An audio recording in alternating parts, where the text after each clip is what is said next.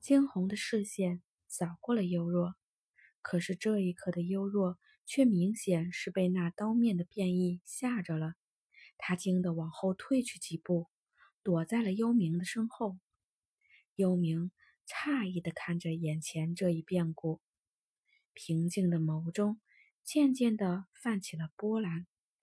怎么可能？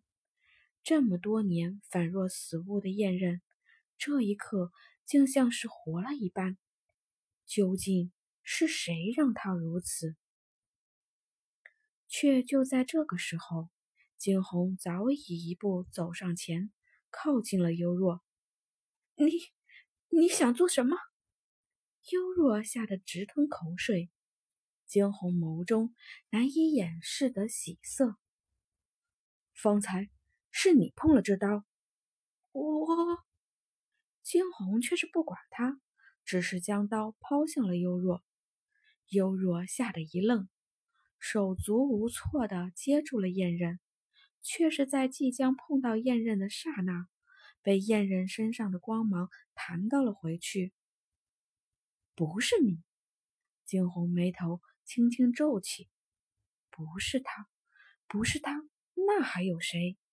方才碰到这燕刃的只有幽若，许是没找到真正的主人，燕人身上的光芒终于再度散去。随着那光芒的减弱，惊鸿眸上的失神与失望越发明显。却是片刻的功夫，他再次抬起头来，与此同时，眸上。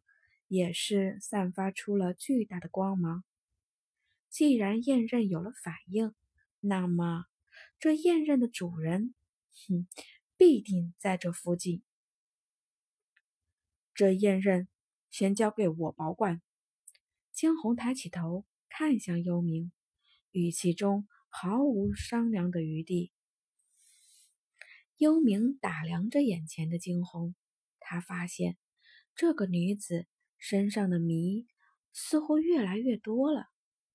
好，眉头一皱，幽冥竟是不，竟是再不曾有任何的反对。这话可是让幽，这话可是让幽若吃惊了。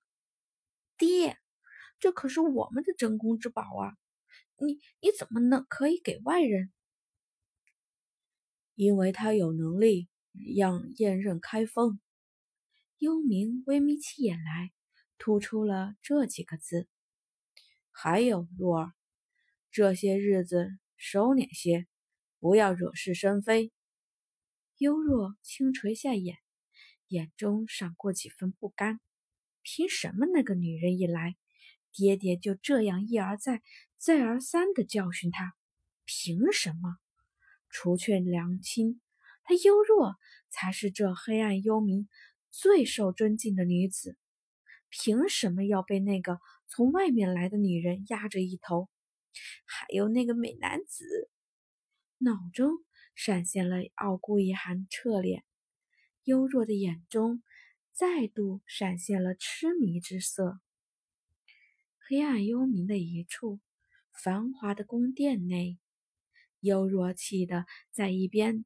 砸着东西，骤然他想到了什么，对着一边的丫鬟娇喝：“你远那个死丫头呢？偷了我的东西，真以为就可以这么算了？”